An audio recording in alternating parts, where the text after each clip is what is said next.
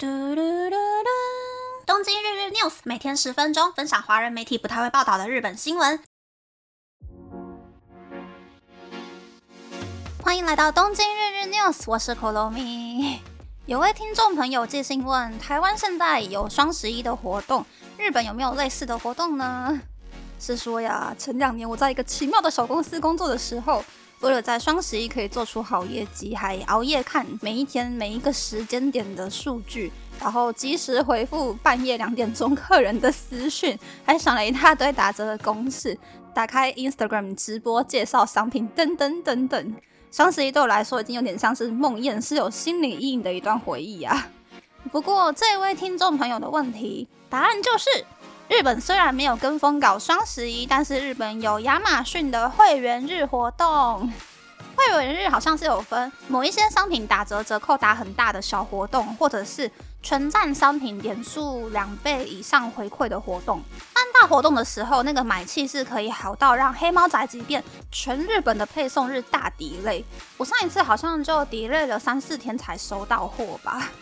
但是日本的实体商店的打折季啊，大概是在一月或者是七八月左右。Outlet 的话就不一定会有打折季了。但是日本有很多百货公司、电器卖场或是 Outlet 会给外国游客发限定的优惠券。大家来日本玩之前，可以先上网找找看有没有优惠券。不过很多朋友喜欢的日本平价品牌，例如 LF 牌、GW 牌之类，很像 Peach 的影片会出现的品牌呢。打折的时候，通常 size 都很奇妙，颜色很难驾驭，或者是材质很差，洗个两次就会起毛球之类的。所以建议大家，如果在打折季想要买平价的日本服饰呢，千万不要看到价钱很便宜就盲目的把卡刷下去，而是先考虑需不需要买这个衣服，适不适合这个衣服，回国之后还可不可以穿它出门，才不会花钱当冤大头哟。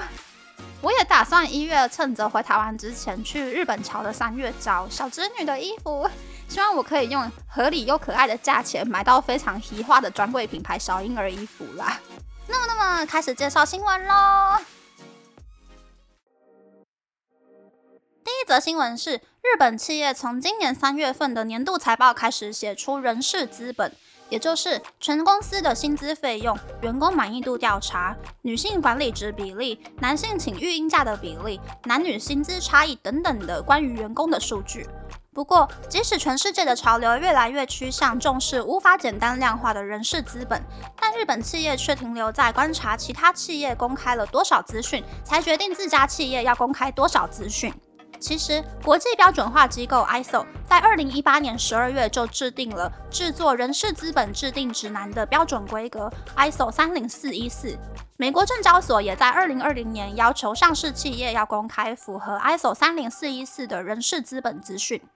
而日本则是从今年三月份的年度财报开始要公开人事资本资讯。资讯越透明、越公开的企业，就越重视员工的成长和部署，也能够吸引到更多的人才进入该企业工作。但是 p e r s o 综合研究所在去年询问许多企业的人事部长，对于公开人事基本资讯最在意的事情是什么？百分之七十七点七的人回答在意其他公司公开的资讯，百分之六十九点四的人回答在意公司的 ESG，也就是 Environmental Social Governance 的印象会不会变好。百分之七十点一的人回答在意会不会影响到公司的股价。日本企业对于公开人事资本资讯的态度还有很多可以进步的地方。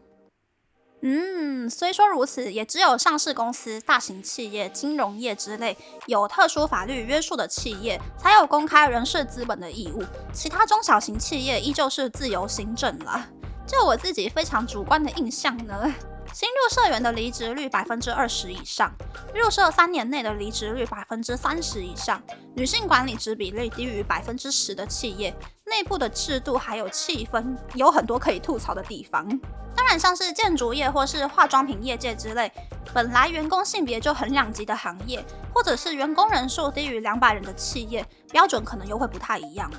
但是我自己是觉得啦，日本的终身雇佣制已经受到疫情的影响，完全瓦解了。比起这间公司雷不雷，我会更在意在这一间公司上班的经验能不能够帮我的履历表加分。如果可以加分的话，即使公司雷到爆炸，但是我依旧可以按照自己当下的心情，随时转职到其他的公司去上班。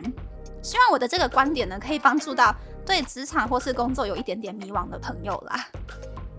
第二则新闻是，虽然日本人习惯使用在疫情期间开始流行的无现金支付，但同样是疫情期间常常利用的外送食物和外带食物的风潮，却慢慢的变弱了。因此，广岛金融集团对广岛县内的一千两百四十名员工进行了后疫情时代的生活调查。疫情时期开始流行的无现金支付，使用串流平台在家吃饭、上网购物的使用频率依旧很高。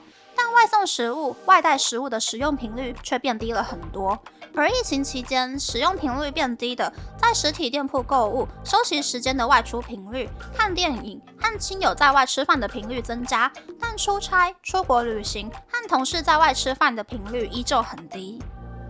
嗯。因为我在疫情期间换了两次工作嘛，而且我又是独居日本的外国人，我自己的话，点外送食物、在实体店铺购物、休息时间的外出频率、出国旅行和同事在外吃饭的频率增加了，其他的项目倒是没有什么变化。尤其是无现金支付的方面，因为日本的硬币种类很多嘛，连一百元跟五十元都是硬币，所以我以前就会在手机里面放信用卡。中午吃饭的时候都是刷信用卡付钱，都没有再用现金。钱包也是从长夹变成短夹，再从短夹变成卡夹，现在已经进化成用 Mobile s 卡 BB 就好了。设定自动储值还可以多赚 JR 东日本点数，还有信用卡点数。所以前几个礼拜外出工作的时候，我是真的到下班的那个 timing 才发现，哦，我的钱包好像在家里。不过即使没有带钱包出门，有手机就可以在东京都心拍拍照啦。缺点就是，我大概每半年才会去一次 ATM 领钱，都快要忘掉我的提款卡密码了。所以现在开始习惯无现金支付的朋友们，记得要时不时复习一下自己的提款卡密码哟。第三则新闻是，以为无酒精啤酒就可以无上限乱喝吗？喝太多还是会对身体有影响的哦。对于不会喝酒的人或是在意健康的人，无酒精啤酒是一个很好的选择。但是无酒精啤酒也是需要适量饮用才行。护种溪口佐藤内科医院的院长表示，无酒精啤酒是指酒精浓度低于百分之一的饮料，并不是完全不含酒精。而无酒精啤酒和果汁一样，糖质的含量很高，建议每天喝三百五十毫升就好。如果喝太多的话，血糖容易上升。建议购买的时候可以先确认糖值的含量，或是选择零糖值的无酒精啤酒。而如果选择添加人工甘味剂的无酒精啤酒，虽然不会让血糖上升，但是习惯人工甘味剂强烈的甜味之后，反而会对天然的甜味失去反应。为了感受到食物原本的味道而吃下更多的食物，增加卡路里的摄取量。此外，喝无酒精啤酒的时候，通常会搭配下酒菜，吃比较油或是味道比较重的食物，间接导致肥胖和高血压的问题，还有其他的疾病。所以要记得不可以喝太多无酒精啤酒。嗯，因为我不喜欢身上有酒味的感觉，所以我不太会喝酒。但是如果要预防这一篇新闻里面出现的所有的缺点呢，最好的方法就是喝白开水、茶还有黑咖啡啦。喝东西的时候呢，也尽量不要顺便吃东西，才不会吃太多超过正餐卡路里的食物。不过，关于能不能够喝酒这件事情，真的是每一年主流的回答都不太一样诶。我记得小时候是说喝一点点酒还 OK，之后是说如果是葡萄酒的话喝一点点还 OK，现在是说只要有酒精就完全不可以喝。为了将来可以健康的活到一百岁呢，我比较偏向选择用不喝酒来弥补作息乱七八糟，还有爱吃甜食的部分啦。那么爱喝酒的人呢，也可以去思考，为了要喝酒，要另外做出什么样的取舍，才可以让自己更健康活到一百岁哦。那么，那么这次的分享就到这边，不知道大家喜不喜欢这样的节目呢？欢迎大家留言和我分享你的想法。喜欢这个节目的朋友，可以在 Apple、Spotify、s o n KKBox、First Story、Mixer Box 等 Podcast 平台和 YouTube 订阅《东京日日 News》，多多按赞、评分，或是在三岸小额赞助这个节目。还可以在 Instagram 或 Search 追踪《东京日日 News》Day Day Tokyo 的账号哦。拜拜。